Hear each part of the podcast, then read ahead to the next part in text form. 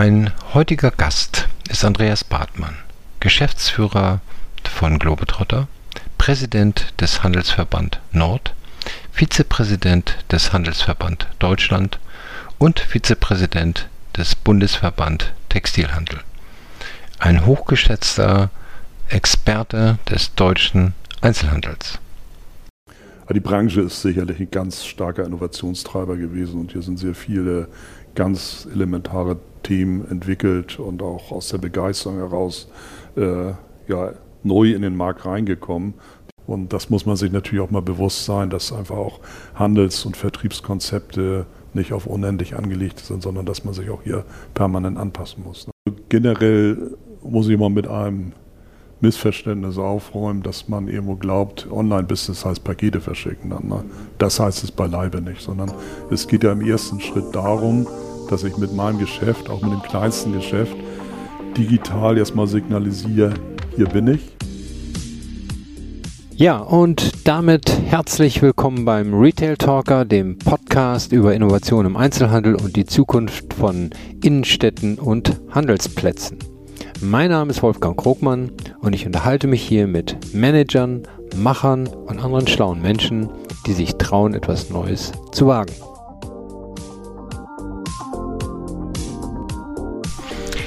Andreas Bartmann ist seit 1989 Geschäftsführer der Firma Globetrotter und hat maßgeblich dazu beigetragen, dass Globetrotter Ausrüstung seit seiner Gründung im Jahr 1979 mit einem gewissenhaft ausgewählten Sortiment an Reise- und Outdoor-Equipment zu einem der größten europäischen Autohändlern herangewachsen ist. Ob im Versand oder in den Filialen. Der Firmenname steht für kompetente Beratung und hochwertige Qualitätsausrüstung im Bereich Outdoor und Reisebedarf. Globetrotter hat schon früh angefangen, ein Omnichannel-Anbieter zu werden. Zu Zeiten, als dieses Wort eigentlich noch wirklich gar nicht gebraucht wurde. Außerdem hat man immer am Service gearbeitet und stetig seine Angebote für die eine besondere Community ausgebaut.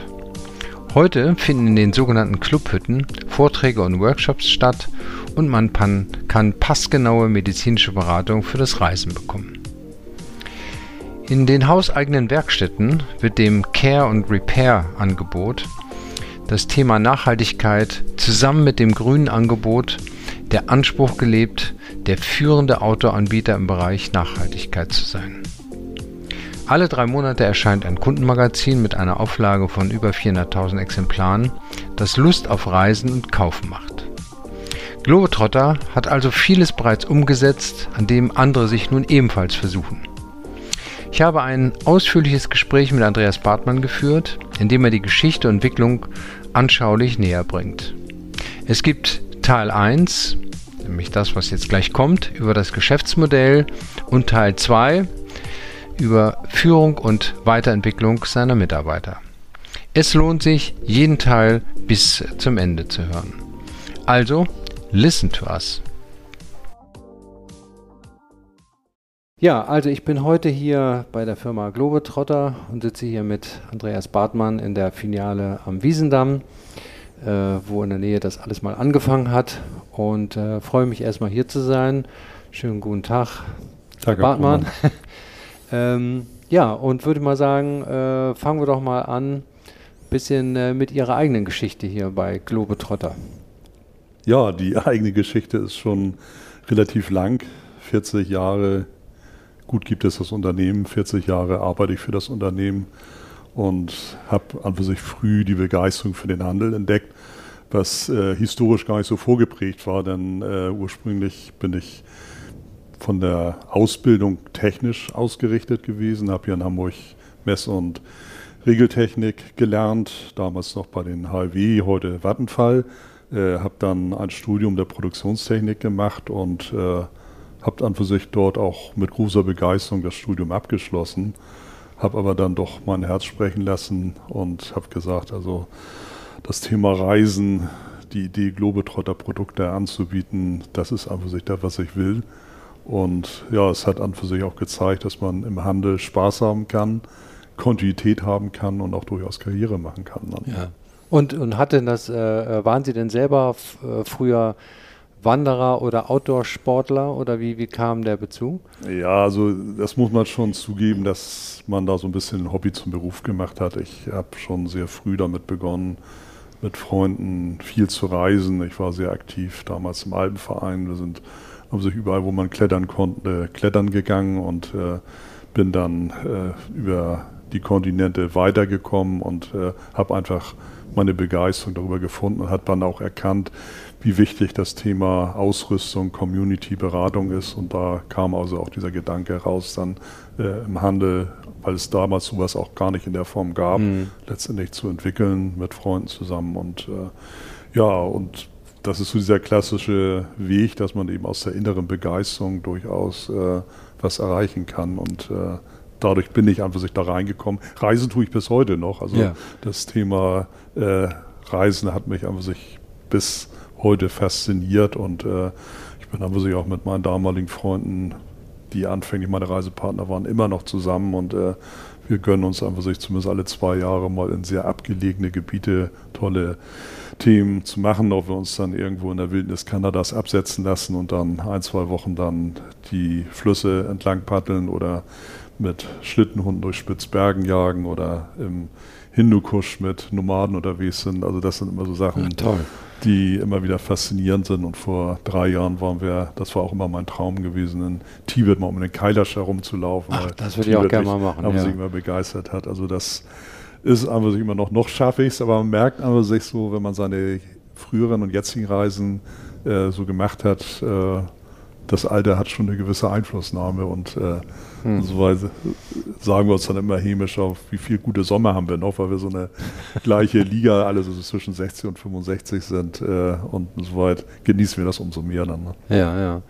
Und äh, Globetrot ist ja 1979 äh, gegründet worden und da waren, waren Sie dann anfangs Kunde auch hier? ja, ich war also äh, gleich nachdem der Laden aufmachte, äh, sofort vor der Tür und haben gesagt, Mensch, das ist genau das was und äh, äh, bin dann praktisch von einer Woche von der einen Seite auf die andere Seite des Tresens gewandert und war dann als studentische Aushilfe anfänglich tätig und äh, konnte dann das Thema Handel mal erschnuppern, diese Begeisterung, die Faszinationswelt Handel, also auch mhm. zu erleben, die mich dann auch gefangen hat.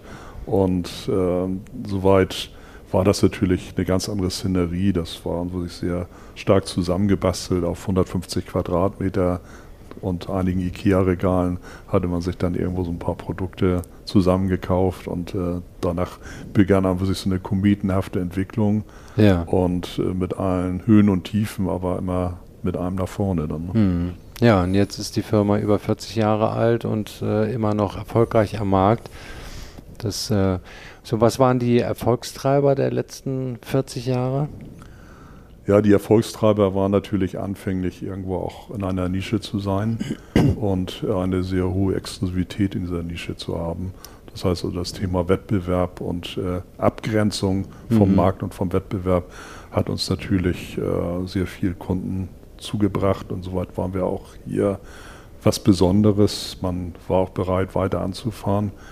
Und äh, soweit war das schon also auch so ein Mainstream gewesen, jetzt einfach auch äh, weg vom klassischen Strandurlaub mehr aktiver zu werden, mehr herumzureisen. Und wir sind aber sich auf dieser Welle sehr, sehr gut mitgeschwommen und konnten dann also auch zeitnah fialisieren mhm. in andere deutsche Großstädte hinein. Aber der richtige Durchbruch kam an für sich erst dadurch, äh, nach vor 20, 25 Jahren, dass das Thema Outdoor sehr viel ja, urbaner geworden ist. Also wir sind ja gewachsen mit einem sehr starken Chorbereich. Leute, die sehr, sehr anspruchsvoll und besonders gereist sind. Mhm. Und das war natürlich auch eine gewisse Schwellenangst für viele. Und sagen, ja, das sind immer diese ganz Wilden, die auf die höchsten Berge, in die größten Wüsten und tiefsten Urwälder krabbeln. Das ist nichts für mich. Und soweit hatten wir dann für sich immer auch das Problem, dass wir nur einen kleinen Teil an für sich der möglichen Kunden erreicht haben. Und nachdem man dann eben auch mal mit seiner Trekkinghose oder seiner Gore-Tex-Jacke ins Büro gegangen ist, also sich dann auch äh, nach außen anders committed hat, wurde das die ganze Branche in sich kommerzieller dann, also auch schicker, ja. stadtfeiner. Äh, und sicherlich hat das Thema Textil eine sehr große Bedeutung für die Branche. Ursprünglich war man sehr wesentlich durch äh, Schlafsäcke, Rucksäcke und Zelte geprägt.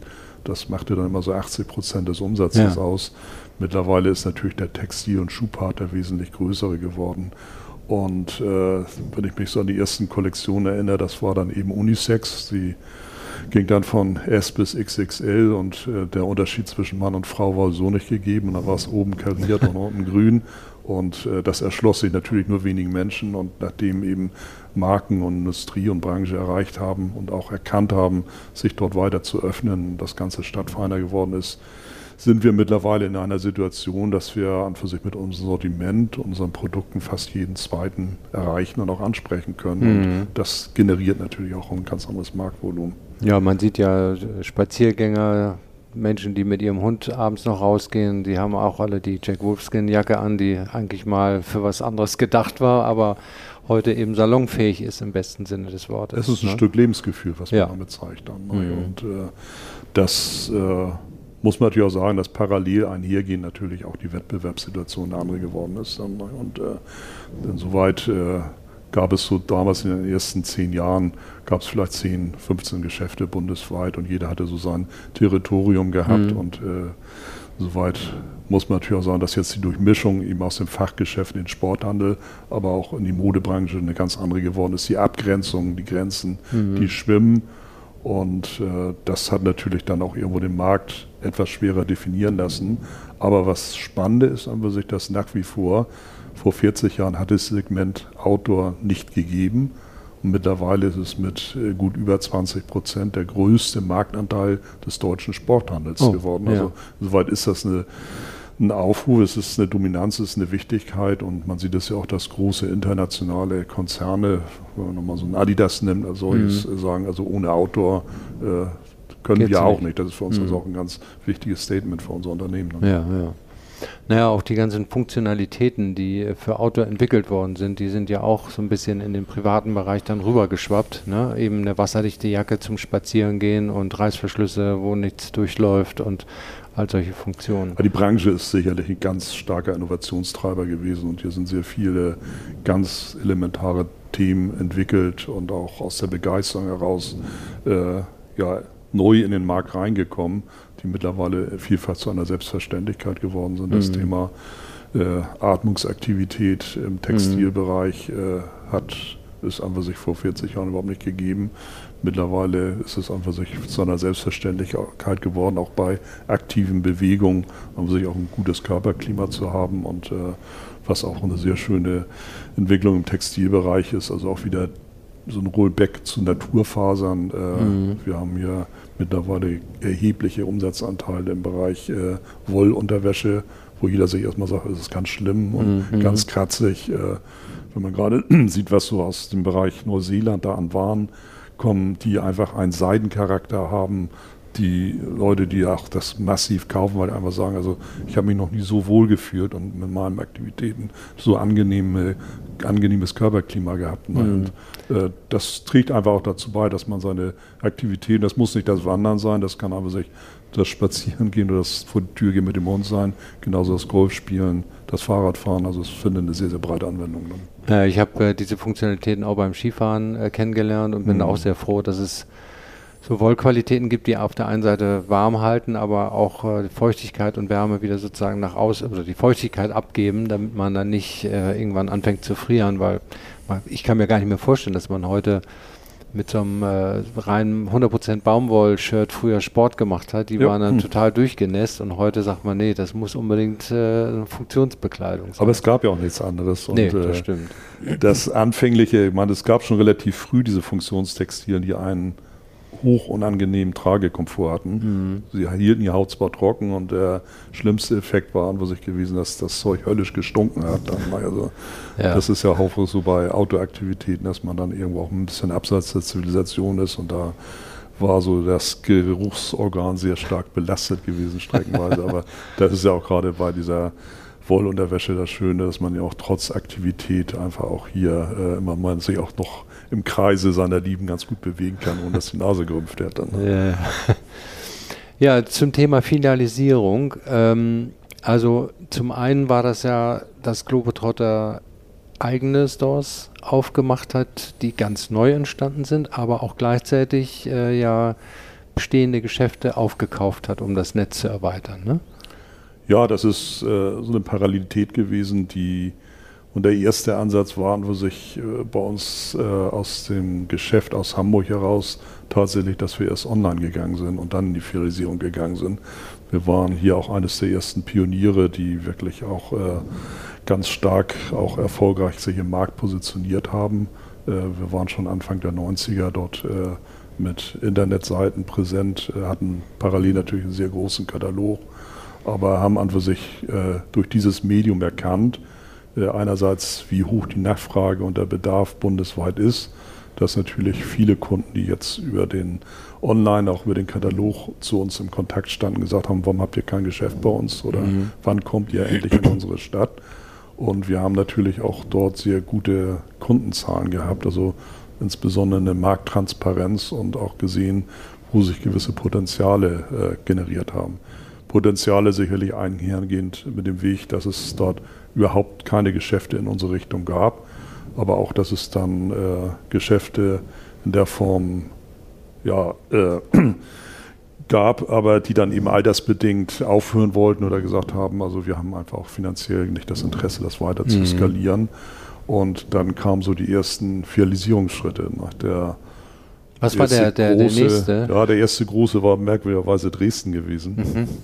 Weil äh, gleich nach der Grenzöffnung äh, kam Dresden ist da so dieses Mekka, also auch globales Mekka für die Sportkletterei, für, das, für die Extremkletterei und äh, war für viele eben auch fast oder gar nicht erreichbar gewesen. Und äh, so war plötzlich die Grenze offen und äh, mit der Grenzöffnung waren am Folgetag also auch eine Gruppe von Kletterern hier in Hamburg gewesen, die uns natürlich auch über den Katalog kannten und dann sofort bei uns an der Tür standen und sagten, wollt ihr bei uns nicht ein Geschäft aufmachen? Mhm. Und haben wir gesagt, ja, ist, natürlich machen wir das, die Begeisterung war da und so weiter. Haben gesagt, ja, wir haben unsere Leute, wir haben unser Netzwerk, wir haben kompetente Beratung und dann eine Woche später äh, sind wir dann in eine angemietete Immobilie mit dem VW-Bus runtergefahren, der voll war mit Ware und dann war so bei uns der erste Schritt nach Dresden rein. Und ja, aber parallel gab es zu uns ein Unternehmen, was sich ähnlich entwickelt hatte wie wir. Das war die Firma Alles für Tramper in Berlin. Mhm. Also auch, äh, man hatte sich da so seine Fights ausgeliefert, wer nun äh, das tollere und schönere Unternehmen war. Äh, wir hatten also auch eine parallele Wachstumsphase und die beiden Eigentümer hatten dann auch irgendwo gesagt, also wir wollen einfach sich nicht mehr weiter arbeiten, wollte uns nicht kaufen und äh, dann sind wir darüber nach Berlin gegangen. Und das war damals für uns äh, unternehmerisch, glaube ich, ein ganz elementarer Schritt gewesen, weil wir dann äh, in eine Größe reingegangen sind, die für auch global für die Branche noch völlig untypisch war. Denn äh, wir haben da ein Geschäft mit äh, über 5000 Quadratmeter oh. eröffnet.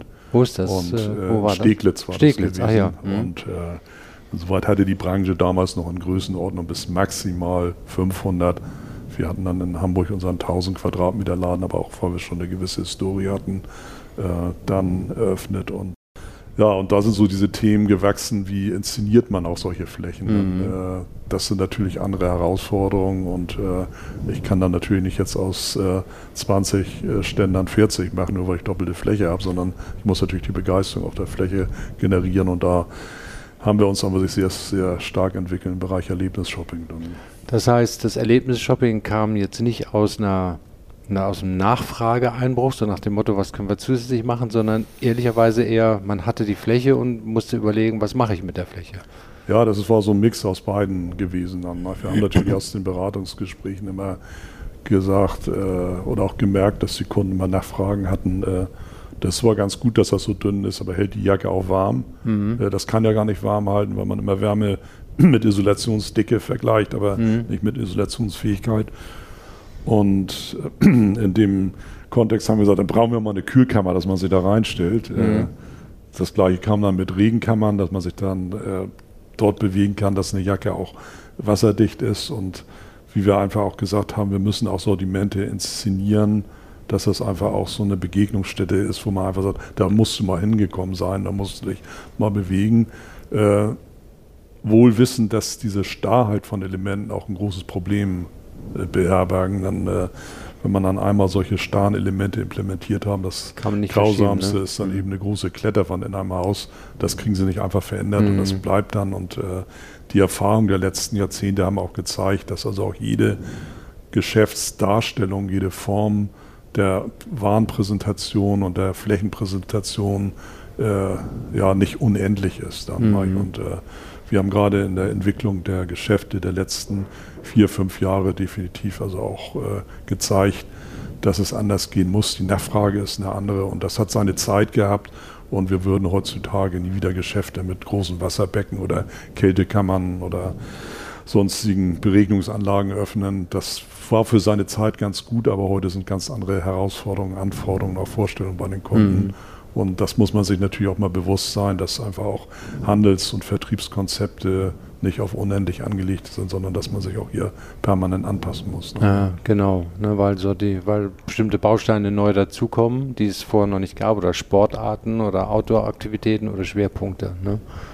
Ja. Und was gab es dann also, also Kältekammer, Regenkammer, äh, ähm, ja, Wasserbe Was Wasserbecken, Wasserbecken, haben wir noch dann neu und ja, der erste Schritt zum Thema Community, äh, das ist ja für uns auch das Elementar. Man geht also nicht mehr auch nur nicht zum Einkaufen, sondern es geht ja auch um das Sehen, Sehen, werden sprechen mhm. mit Gleichgesinnten über seine Reise zu diskutieren, aber auch äh, ja, glaubwürdige und authentische Feedbacks zu kriegen, dass man auch mit Gleichgesinnten sprechen kann und sagen, so, ich möchte das und das machen und dass man auch Leute findet, die es schon mal gemacht haben und sich auch austauscht, aber auch dann Berichte und äh, mhm.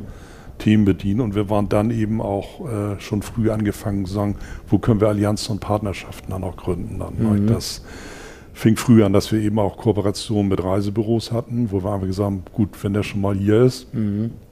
dann muss ich auch mein Fährticket, mein Flugticket oder auch meine Lodge, wo auch immer letztendlich buchen, dass man hier adäquate Beratungszentren hatten. Das hat sich mittlerweile aber auch dann durch die Form des Reisebuchens geändert, weil die Reisebüros in sich ein komplett neues Business Case haben.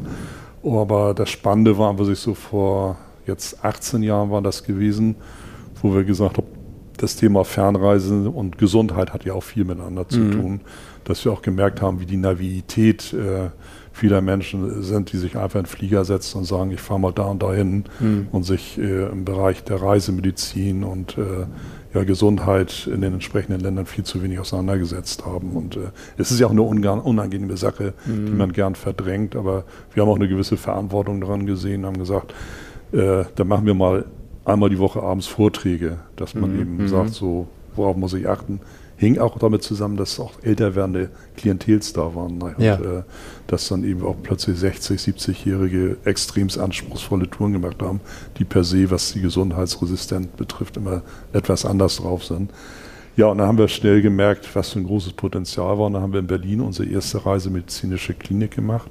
Also mhm. auch in Kooperation mit einem sehr renommierten Tropenmediziner und sind da relativ schnell ja zur populärsten und besten Impfstelle geworden, ah. weil äh, wir plötzlich ein tolles Wartezimmer hatten äh, und die Kunden dann eben auch gesagt haben, gut, manchmal ist ja so ein Bequemlichkeitsfaktor, so, oh, jetzt nochmal zum Arzt gehen für eine Tetanus oder mhm. das Gelbfieber, das äh, will ich nun nicht. Äh, aber ich sage, komm, das ist wichtig, mhm. kannst du hier gleich mitnehmen, hat wirtschaftlich gut funktioniert und soweit hat sich das Thema reisemedizinische Klinik jetzt mittlerweile bei allen größeren Häusern bei uns fest implementiert. Das sind zehn Stück, die wir jetzt in der Form dann in der Kooperation mit der Truppenmedizinischen Institution aus Berlin jetzt machen. Und das ist zum Beispiel eine Sache, wo man einfach aus seinem Raum des Handels rausguckt und sagt, was kann ich für Mehrwert schaffen, außer mhm. nur der Produkte, die mhm. dann da mhm. sind. Und das ist eben auch genau das Konzept, was wir eben auch seit fünf Jahren fahren, also weg von den starren Themen, mhm. die beiseite gesagt auch energetische Probleme haben, was immer wichtiger ist. Energiereduzierung, mhm. CO2-Abdruck, also so eine Kältekabine, das kann man also in dem Aspekt gar nicht mehr vertreten, äh, weil einem auch der ganze ja, ökologische Footprint des Unternehmens ja. zerschossen wird. Aber dann haben wir eben auch gesagt, was können wir mehr bieten? Und wir haben jetzt äh, in vielen großen Häusern sogenannte Clubhütten initiiert, wo wir dann eben ja, äh, zwei bis dreimal die Woche Vorträge und Veranstaltungen machen dann, mhm. wo wir den Kunden einfach sagen, nach Geschäftsschluss äh, gewisse Themen, die für dich interessant sind, wo man einfach sagt, äh, ich mache einen Schnitzkurs oder ich will gewisse Kreuzfahrten machen, ich will in die und die Region reisen, wo wir dann einfach sich immer vortragenden, Reisen erfahrenen äh, eine Bühne bieten, sich zu zeigen. Und die sind im Schnitt immer sehr gut zwischen 20 bis 80 Besuchern. Also es ist immer groß, aber trotzdem noch intim.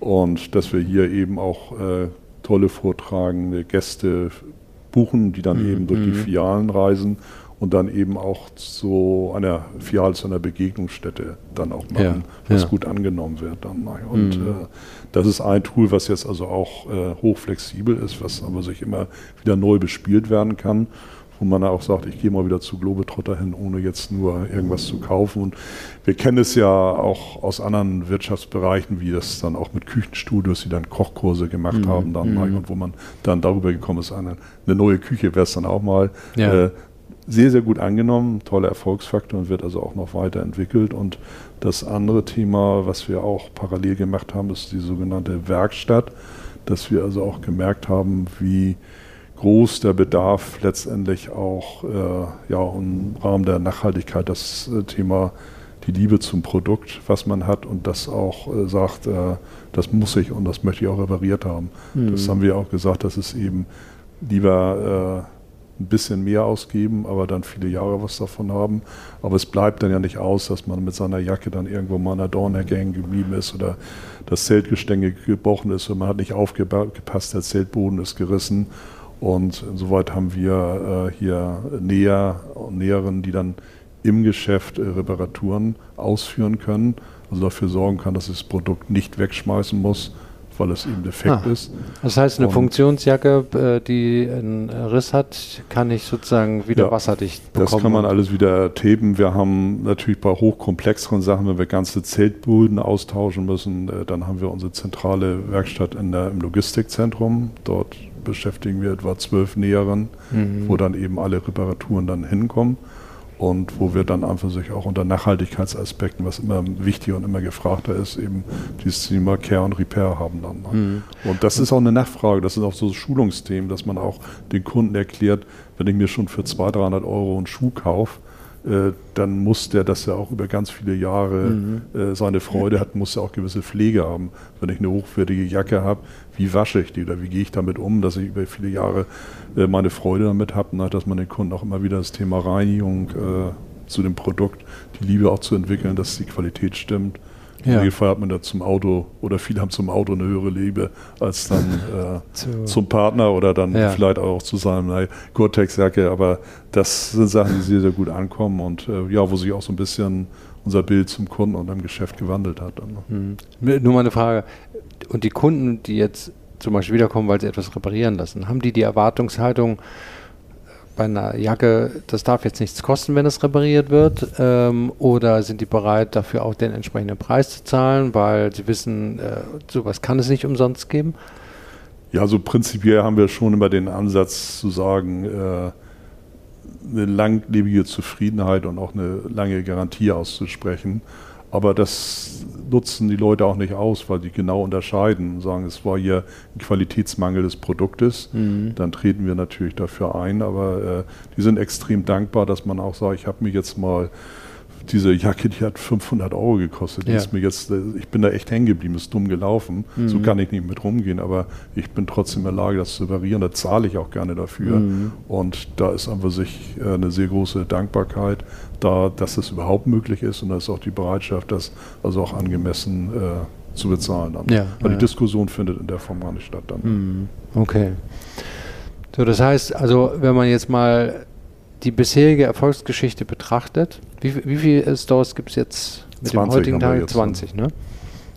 Ähm, dann war das getrieben von äh, ähm, einmal Filialisierung, also mehr Stores äh, aufmachen, äh, das Thema Erlebnis, Kältekammer, äh, Kletterwand als Beispiel. Dann heute ist es mehr sozusagen der Gesundheitsaspekt und die Community, also die Menschen, die Kunden sozusagen auch noch zu behalten, zu informieren, sich zu binden und auch sozusagen das Thema Reparatur. Ne? Ja, was aber dann wieder unter dem großen Deckmantel der Nachhaltigkeit ist. Dann, Ach so, und, äh, okay. Ja. Da muss ich ja auch sagen, da hat sich unsere Unternehmensausrichtung auch in den letzten ja, zehn Jahren extremst professionalisiert und neu ausgerichtet. Also mhm. wenn man äh, also ich möchte auch sagen, dass wir in der Gründungsphase äh, nicht darüber nachgedacht haben oder hat sich das Thema darauf beschränkt, dass man gesagt hat, ja, äh, man hinterlässt die Natur so, wie man sie vorgefunden hat. Mhm. Aber so einfach ist das Leben nicht mehr, sondern mhm. wir haben einfach hier Probleme, was das Thema Klima und CO2 betrifft und wir tragen natürlich eine gewisse Mitverantwortung. Wir müssen natürlich auch sehen, wie wir damit umgehen einerseits wirtschaftlich, aber auch weil das Thema der intakten Natur für uns die Grundlage unseres Business ist mhm. und wir Millionen von Kunden in die Natur schicken und sagen, also da müssen wir also auch letztendlich in der Form entsprechend vernünftig mit umgehen und äh, haben hier an für sich im Bereich der, ja, des internen Unternehmenswesen, aber auch äh, der Sortimente, der gesamten Kommunikation hier einen ganz harten ethischen Kodex auch entwickelt, wo wir im Moment sind, wo wir hinwollen und letztendlich, wie wir uns entwickeln. Und das Schöne ist an sich, dass wir mittlerweile auch einen Zeitgeist äh, haben, wo die Kunden also auch das deutlich stärker ja, hinterfragen werden. Ne? Ohne geht es also Das war, mhm. äh, möchte ich sagen, das ist erst seit drei, vier Jahren so mhm. und äh, wir waren schon früh damit angefangen und haben dann vor, ja, zwar vor gut 15 Jahren eine Kooperation zum Beispiel mit Greenpeace gemacht, mhm. wo wir gesagt haben, äh, die ja auch berechtigt, dass also auch bemängelt haben bei mhm. einigen Produkten schon frühzeitig und haben gesagt, Mensch, lass uns doch mal Produkte entwickeln, die äh, hier diese Standards erfüllen. Das ist ja keine Antwort dem Kunden zu sagen, äh, du sollst keine Fahrradtasche haben, mhm. sondern aber dann, wenn es eine gibt, wo man einfach sagt, die kann ich unter dem Aspekt ganz anders äh, darstellen, da kann ich auch hinterstehen.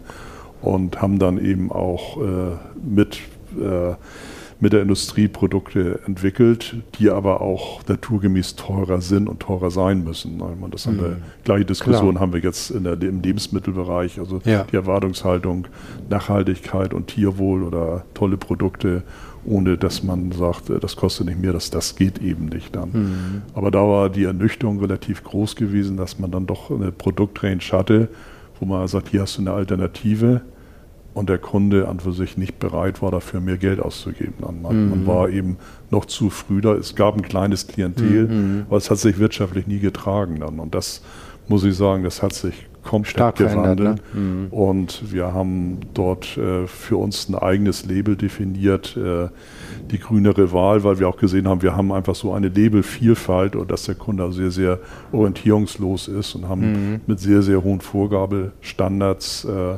gesagt, das implementiert einfach sich ein sehr, sehr hohes Niveau, was in sich also auch die Daumenschrauben immer noch härter mhm. gemacht werden, aber wo wir dem Kunden jetzt erstmal sagen können, wenn du das und das Produkt siehst, hast du eine Wahl, wo wir dir auch sicherstellen, dass es erfolgreich ist und wir werden bis 2025 unser gesamtes Sortiment, wir fahren im Moment jetzt ein äh, knappes Drittel mit solchen Produkten, dass wir das bis 2025 auf 100 Prozent umgestellt haben und äh, denken damit, dass wir also noch einen sehr guten Beitrag zum leisten ja. und die Kunden also auch letztendlich diesen Weg mitgehen. Und mhm. wir haben ja auch letztendlich durch die ganzen Jugendbewegung gemerkt, dass es da mittlerweile auch angekommen ist. Dann, und, äh, ja, das, das sind Thema, die Kunden der Zukunft, ne? Ja, zu konsumieren und dann war es gewesen, das äh, wird so nicht mehr funktionieren. Genau. Und da genau. muss sich der Handel natürlich auch Gedanken machen, welche mhm. glaubhaften Antworten er darauf gibt. Dann, ne? Genau. Ja, ähm, nee, das finde ich, äh, das finde ich sehr gut. Ich habe das äh, natürlich schon äh, gelesen. Äh, und in diesem Prozess, wenn man jetzt die richtigen Produkte haben will, richtigen Lieferanten heißt es ja, war das eher so, dass Sie Lieferanten austauschen mussten oder mit den Lieferanten gemeinsam äh, Produkte entwickeln konnten? Das kann nur ein gemeinsamer Weg sein. Dann. Mhm. Weil wir ja schwerpunktmäßig ein Retailer sind. Wir sind natürlich in unserer Unternehmensgruppe auch Marke und da mhm. haben unsere Unternehmensgruppenmarken schon sehr, sehr hohe Standards. Aber wir verstehen uns an für sich auch repräsentativ viele andere Marken darzustellen.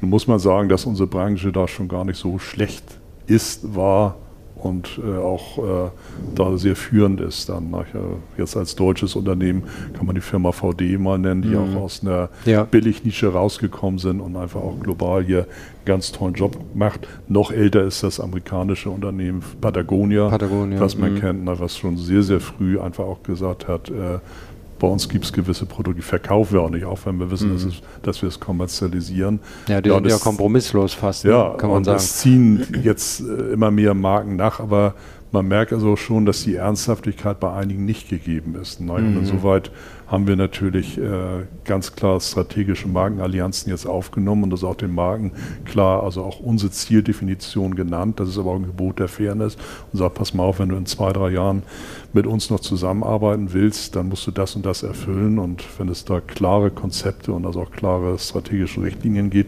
dann macht man das mit ihm zusammen. Mhm aber ich muss auch sagen, es gibt durchaus Magen, die einfach sagen, gut, das ist äh, in dem Niveau, das ist nicht unser Ding. Wir glauben, dass wir da zu viel verlieren. Mhm. Und äh, solche Marken listen wir auch aus und shiften dann auch mhm. auf andere um. Aber erfreulicherweise gibt es da genug äh, Potenzial im Markt, dass wir deshalb äh, nicht an Angebotsvielfalt leiden. Ne? Ja, gut. Ja, das ist auch ein gutes Beispiel äh, für andere Händler, weil so eine Umstellung ist ja, geht ja nicht von alleine und ich weiß es äh, aus persönlicher Erfahrung, das kostet äh, Zeit, viel Arbeit mit den Lieferanten, das hinzubekommen, aber ähm, die Großen haben eben auch die Möglichkeiten, ihre Händler so ein bisschen unter Druck zu setzen und das zu erzwingen, was notwendig zu machen ja, ist. Ja, und ne? äh, das ist ja auch der, auf der Produktionsseite genau das Gleiche dann. Also ich kann jetzt nicht jetzt zu meinem Asiaten hingehen, der mich zehn Jahre wirklich gut bedient hat und dann sagen, nächstes Jahr will ich das nur mhm. noch so haben äh, sondern das ist auch unfair, aber ich mhm. muss ihm Wege aufzeigen und so laufen ja auch viele Auditierungen und Zertifizierungen,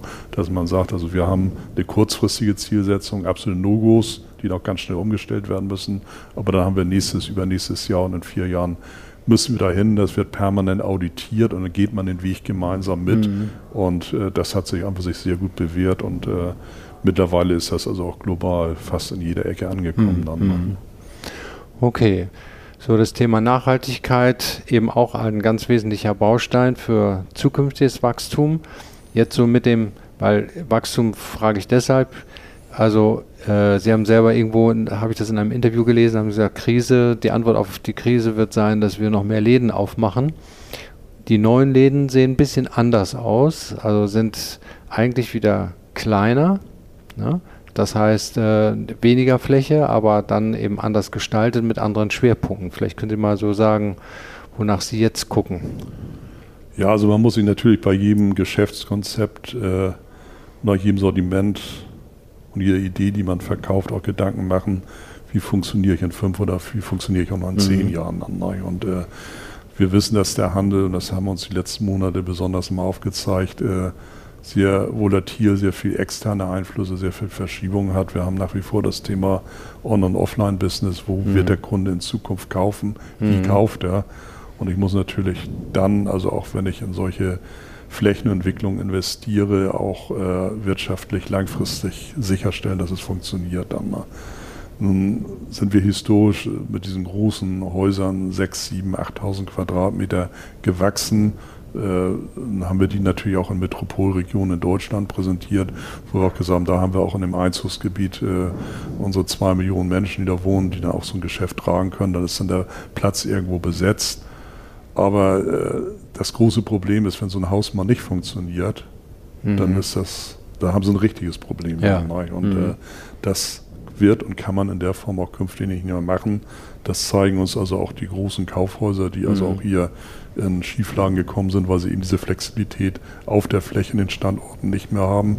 Und das ist an sich auch eine ganz einfache Erkenntnis, dass ich lieber, wenn ich zehn kleine Läden aufmache, zwei nicht funktionieren, immer noch gut funktionieren, mhm. kriege mit den anderen acht Läden wirtschaftlich. Aber wenn ich dann ein ganz großes Haus mache, was nicht mehr funktioniert, dann ist die ganze Firma kaputt. Und ja. äh, soweit haben wir auch klar gesagt, auch in der Anspruchshaltung, äh, on- und offline, dass wir lieber dann auch mit verhältnismäßig klein und klein 1000 Quadratmeter ist auch noch viel, dass wir eben hier vor fünf Jahren begonnen haben, einfach äh, zwei Testgeschäfte. Das eine war hier in Hamburg in der mhm. Innenstadt Georgstraße dann und äh, das andere haben wir dann in Düsseldorf eröffnet, äh, wo wir auch gesagt haben, wie sind wir in so einem Markt präsent, wie leistungsfähig sind unsere Häuser und äh, da ist einfach sich schon die Erkenntnis gekommen, dass es mir Sinn macht, in diesen kleineren Einheiten mhm. zu agieren.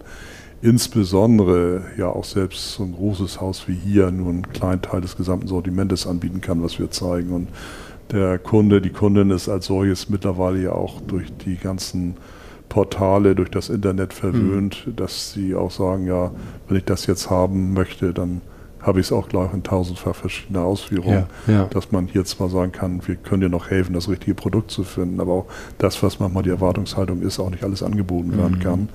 Und soweit ist dann irgendwo ein Backbone eines großen, starken Logistikzentrums viel sinnvoller, dass man das Produkt dann schnell aus der großen Produktvielfalt in die Filiale bekommt, viel sinnvoller. Und äh, ansonsten ist also auch ganz klar die Erkenntnis da, dass man äh, im Umfeld einer Filiale auch die besten Online-Umsätze hat. Mhm. Man hatte ja immer gedacht, das kannibalisiert sich und also wenn du ja. dann online bist, dann brauchst du kein Geschäft. Der Kunde will und braucht und muss diesen Touchpoint-Filiale äh, haben.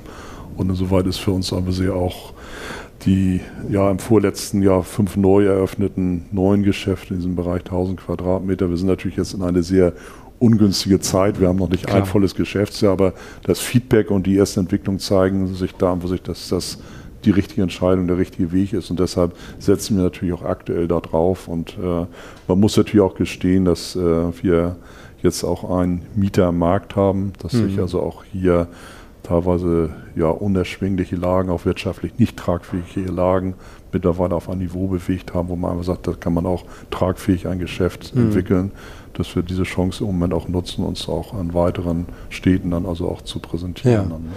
Nehmen wir mal das Beispiel äh, hier Gerhofstraße. Äh, wenn da ein Kunde einkaufen geht bei Globetrotter und findet dort nicht das, was er gehofft hat zu finden, wird er eher sagen, okay, ich muss jetzt nach Barmbek in das große Haus oder wird er sagen, ich muss digital gucken? Ja, das ist an sich immer so ein äh, Thema, ob das jetzt ein Hamburger ist oder ob er dann in der Richtung dort arbeitet oder ob es ein Tourist ist, der zufällig mhm. da ist und dann irgendwo auch äh, am nächsten Tag woanders ist. Dann. Aber das ist ja das Schöne, dass sie dann als omnikanaler Dienstleister die Vielfalt aller Möglichkeiten nutzen mhm. können. Dann, mhm. Und äh, das ist aber sich das, was passiert und was mittlerweile auch für uns wirtschaftlich notwendiger Bestandteil einer Filiale ist, diese digitalen Verkäufe. Mhm. Die finden dann entweder statt, dass der Kunde sagt, ich finde das Produkt nicht, mhm. Äh, ich möchte es aber haben, dass unsere Mitarbeiter alle mit Tablets ausgerüstet sind und eben dann auf das Gesamtsortiment zurückgreifen können mhm. und sagen, äh, die Jacke ist im Moment, du möchtest sie in Rot haben, aber ich habe sie nur in Blau. Äh, die Größe kennt man, ich schicke sie dir in Rot nach Hause und dann ja. hast du sie dann zwei, drei Tage später mhm. da. Äh, umgekehrt äh, kann man sagen, pass mal auf, wenn du jetzt äh, nächsten Sonnabend kommst, dann liegt sie bei mir im Laden, dann kannst du dir nochmal angucken, also auch äh, in den, ins Geschäft schicken und äh, Insoweit ist einfach sich die Digitalität und das ja, verlängerte Ladenregal, wie es dann auf Norddeutsch heißt, dann äh, für uns ein ganz, ganz elementarer Bestandteil. Wichtig natürlich, dass die Mitarbeiter technisch, also auch ausbildungsmäßig dort äh, dann mhm. auch ausgerüstet sind und die haben dann so ein Stuff-Login auf dem ja, iPad ja. und dann können sie dementsprechend auch interagieren. Und das ist also ein ganz, ganz entscheidender Bestandteil geworden. Plus natürlich dem, und das kritisiere ich ja auch mal, meinen Kollegen und Kollegen im Handel allgemein, wenn wir nicht in der Lage sind, unsere Leistungen, unsere Sortimente digital in den Wohnzimmern präsent zu machen, dann dürfen wir auch nicht wundern, dass die mhm. Kunden nicht in den Laden kommen. Mhm. Also der Kunde per se, es wird ja immer darum gemeckert, ihr kauft nur im Online ein und geht nicht mehr in die Geschäfte, ist ja nachvollziehbar. Wenn ich nicht weiß, es ist im Geschäft verfügbar oder ja. ich renne durch fünf Geschäfte durch und sage, habe ich nicht und der sechste mhm. sagt mir, kann ich dir bestellen, sagt, das kann ich auch alleine. Aber äh, wir haben doch mit den Innenstädten, mit den Einkaufszentren, mit den Einkaufsstraßen, haben wir doch die schönsten Logistikzentren. Mhm. Nur gucken Sie mal, wie wenig da in der Lage sind, eben ihre Produkte präsent zu machen. Und wenn ich hier in Hamburg sitze und sage, ich suche das und das, die Marke, das Produkt, mhm. und da hebt einer die Finger, bei mir im Laden liegt das, kannst du auch reservieren mhm. lassen, dann fährt, ist man auch bereit, dahin zu fahren. Genau. Mhm. Und das ist einfach sich dieses äh, Click und Reserve oder Click und Collect, wo ich mir dann auch das gesichert in die Filiale äh, mhm. schicken kann, mir nochmal angucken kann und das dann auch kaufen kann. Und da haben wir sehr, sehr gute Erfahrungen gemacht. Dann auch dahingehend, dass der Kunde dann auch noch mehr kauft. Dann also erstmal ja. bekomme ich ihm dann aus seinem Zuhause ins Geschäft rein. Mhm. Er setzt sich dann wieder mit unseren äh, Mitarbeitern miteinander auseinander, mit den Sortimenten und geht in der Regel fast einfach nochmal in einem zusätzlichen Verkauf aus dem Geschäft dann. Ja, nun haben Sie natürlich seit Anfang der 90er Jahren Erfahrung im Digitalbereich gesammelt. Ne? Online-Katalogverkauf, Online-Verkauf, also das Ding, die Dinge haben sich fast natürlich weiterentwickelt. Händler, die das bislang nicht gemacht haben, die jetzt sozusagen durch Corona vielleicht sich erst getrieben fühlen, das zu machen, die stehen natürlich vor einem Riesenberg. Kann man nachvollziehen, ne? Was, was sagen Sie denen? Es trotzdem machen oder äh, sich Zeit lassen oder was würden Sie denen Nein, empfehlen? also generell muss ich mal mit einem Missverständnis aufräumen, dass man irgendwo glaubt, Online-Business heißt Pakete verschicken. Dann, ne? mhm. Das heißt es beileibe nicht, mhm. sondern es geht ja im ersten Schritt darum, dass ich mit meinem Geschäft, auch mit dem kleinsten Geschäft, digital erstmal signalisiere, hier bin ich. Mhm. Das waren früher die gelbe Seiten, die gibt es nicht mehr. Der eine sagt, was ist da denn? Äh, da muss man schon ein paar Jahrzehnte Handel mitgemacht haben. Das war eben dieses Branchenbuch, ja. wo man reingeguckt hat.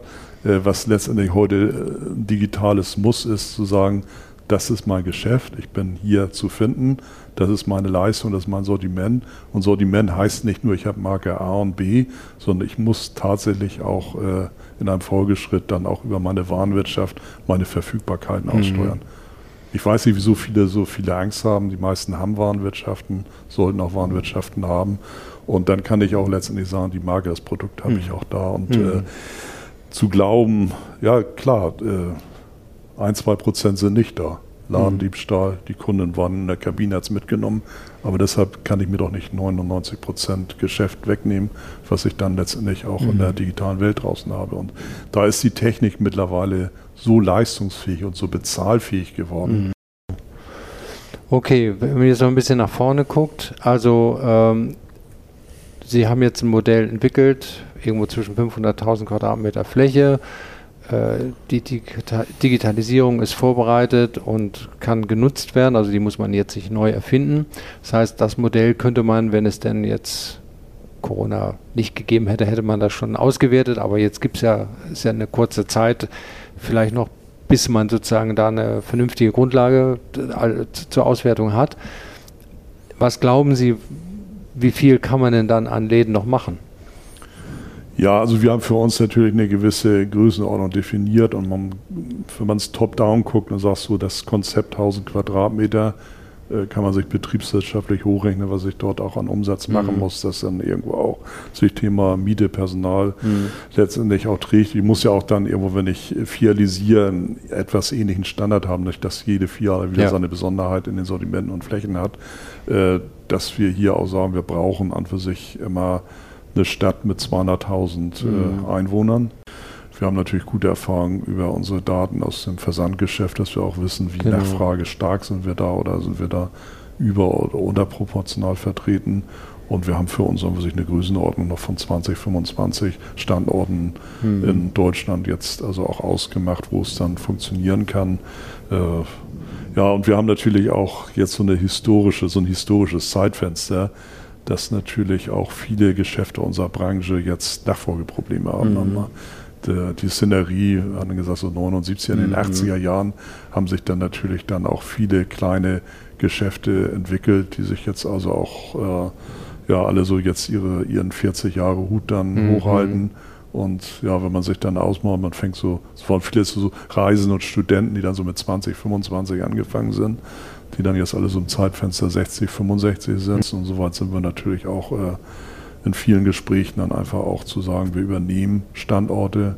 Das Kapital liegt an sich für mich an sich weniger an den Standorten als in den Mitarbeitern, die dann authentisch und wirklich gut geschult und ja, hoch erfahren dann einfach auch dann bei uns zur Verfügung stehen. Und wäre das auch ein Weg sozusagen als Marke Globetrotter unter ein Dach zu schlüpfen, jetzt meinetwegen eines Warenhauses oder eines, äh, ich meine, nehmen wir jetzt Pek und Kloppenburg, die haben irgendwo zwei Etagen zugemacht oder Kaufhof Karstadt äh, haben ja, machen Etagen zu, dass man sagt, so, da gehe ich rein und kriege meine, meine bis zu 1000 Quadratmeter auf einer separaten Etage, aber ich lebe dann auch natürlich von der Kundenfrequenz, die, die es im Haus des, von Karstadt gibt.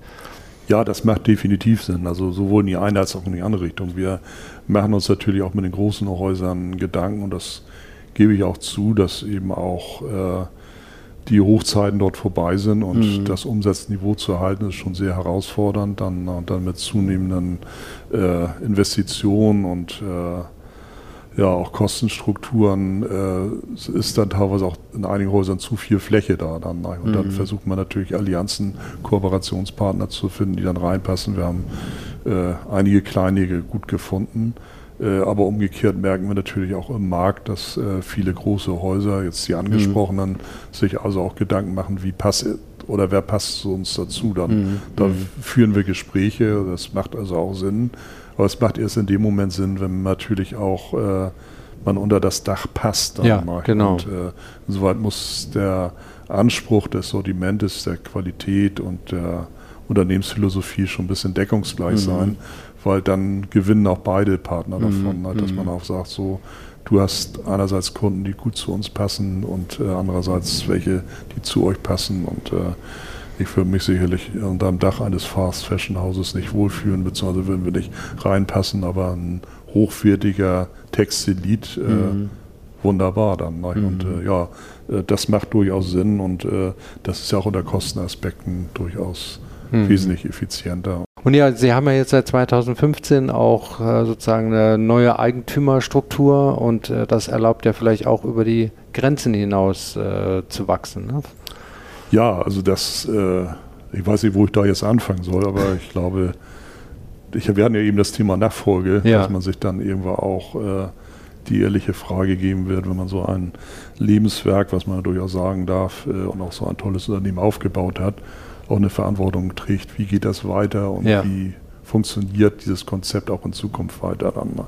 Und äh, da sollte man nicht dann in dem Fall anfangen, sich Gedanken zu machen, wenn man aufhören will zu mhm. arbeiten, sondern äh, zeitlichen Vorlauf dann auch braucht. Und äh, für mich war es an sich dann schon äh, vor zehn Jahren sehr klar geworden, dass wir im Handel äh, Entwicklungen und Tendenzen haben, die das gelernte System ja nicht mehr funktionsfähig darstellen. Mhm. Gelernte System meine ich, kaufe irgendwo was und verkaufe es.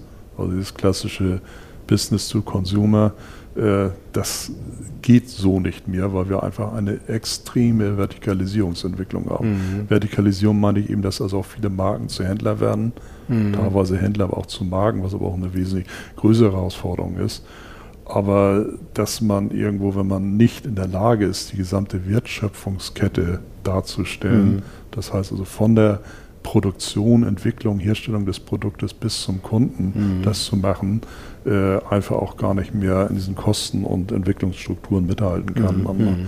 Und diese Erosion haben wir gemerkt, dass also viele unserer Marken äh, unsere größten Wettbewerber geworden sind, mhm. äh, die natürlich eine ganz andere Wertschöpfungskette haben, weil sie natürlich dann irgendwo den Zwischenhandel nicht mehr drin haben und diese Entwicklung ungebrochen weitergeht und äh, auch äh, ich dann gesagt habe, ähm, wie können wir uns in diesem ja, Konzert wiederfinden und wie können wir uns hier in dieser Form also auch langfristig entwickeln und habe da an ein, ja, an eines unserer wichtigsten und größten und ersten Lieferanten bin ich eben rangetreten, Firma Fjellreven, mhm. äh, die auch historisch ja auch von der ersten Stunde bei uns mit da war, die jetzt rein aus der Markensicht schon eine gute Erfahrung im Retail-Bereich mit äh, ja, zugekauften Einzelhandelsgeschäften in Schweden und Finnland hatte mhm. und äh, über die Distributionsschiene wahnsinnig erfolgreich sich präsentiert hatte. Und ich bin dann eben an die Eigentümer rangegangen, habe gesagt, äh, was haltet ihr davon, wenn wir eben auch in Deutschland unter euer Dach schlüpfen? Und dann eben als globales, aber sehr werteorientiertes und das ist also auch wichtig. Mhm. Man muss zusammenpassen ja. vom Sortiment, aber auch von den äh, Wertvorstellungen mhm. und da passte wirklich alles wunderbar zusammen. Äh, wohl wissen, dass wir zur damaligen Situation wahrscheinlich wesentlich mehr noch horrendes Geld gekriegt haben.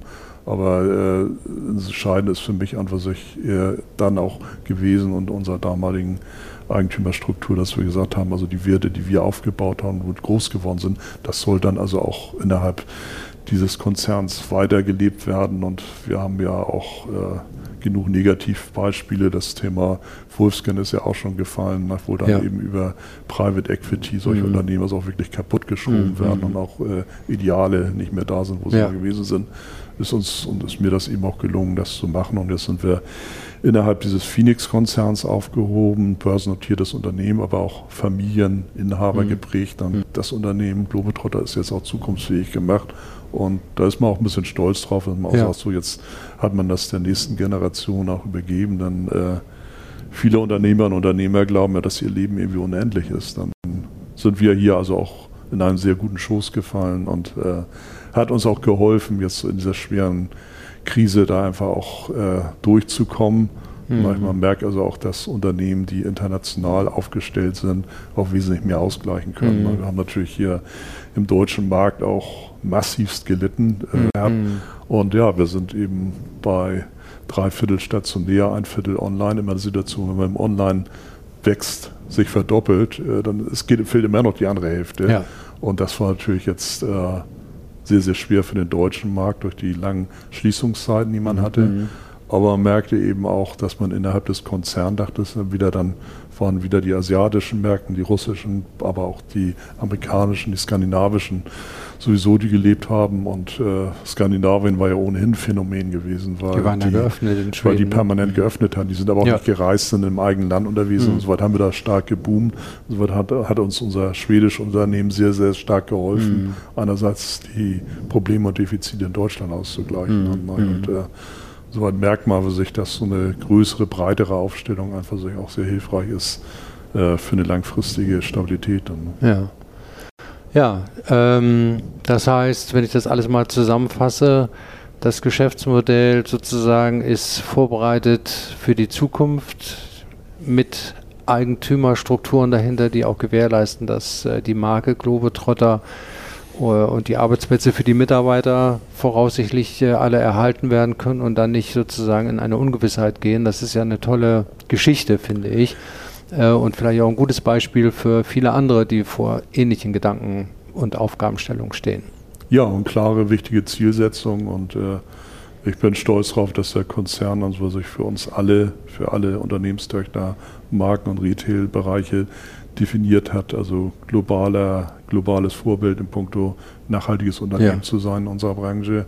Mhm. Das ist eine echt taffe Herausforderung, was mhm. da alles auch gefordert wird aber dass man auch äh, letztendlich auch Inhaber, Inhaberstrukturen haben, die einfach sagen, äh, also der Profit, der muss zwar da sein, der Ertrag, aber ich stelle das zurück und für uns ist das äh, hm. mindestens, wenn nicht sogar der höhere Stellenwert, also ja. letztendlich Nachhaltigkeit vor Wachstum zu setzen. Und für so ein Unternehmen macht es auch wirklich unheimlich Spaß zu arbeiten. Und das merkt man auch bei den Mitarbeitern, die machen sich auch mehr und mehr Gedanken, mhm. was ist das für Unternehmen oder für was für ein Unternehmen ja. arbeite ich dann. Und insoweit können und werden wir auch nur so gut sein, wie unsere Teams, unsere Mitarbeiter auch im Unternehmen äh, das eben auch abbilden und dem Kunden gegenüber zeigen. Und wenn das funktioniert, funktioniert auch Stationärgeschäft dann definitiv ja. dann. Ja, wunderbar. Ähm, damit wäre ich jetzt am Ende sozusagen, nicht am Ende, aber äh, durch mit meinen Fragen. Dann darf ich mich herzlich bedanken für das sehr informative Gespräch und äh, äh, wünsche für die Zukunft von Globetrotter viel Erfolg. Persönlich Ihnen für die äh, Leitung und äh, für die nächsten Zeiten, für den nächsten Trip, wo immer das dann äh, hingeht. Viel Spaß dabei und äh, ja, und auch weiterhin gute Geschäfte. Dankeschön. So, nicht vergessen, ähm, in der nächsten Woche erscheint Teil 2 und dann geht es weiter mit der Führung und Weiterentwicklung seiner Mitarbeiter. Viel Spaß dabei und bis dahin bleibt gesund und munter.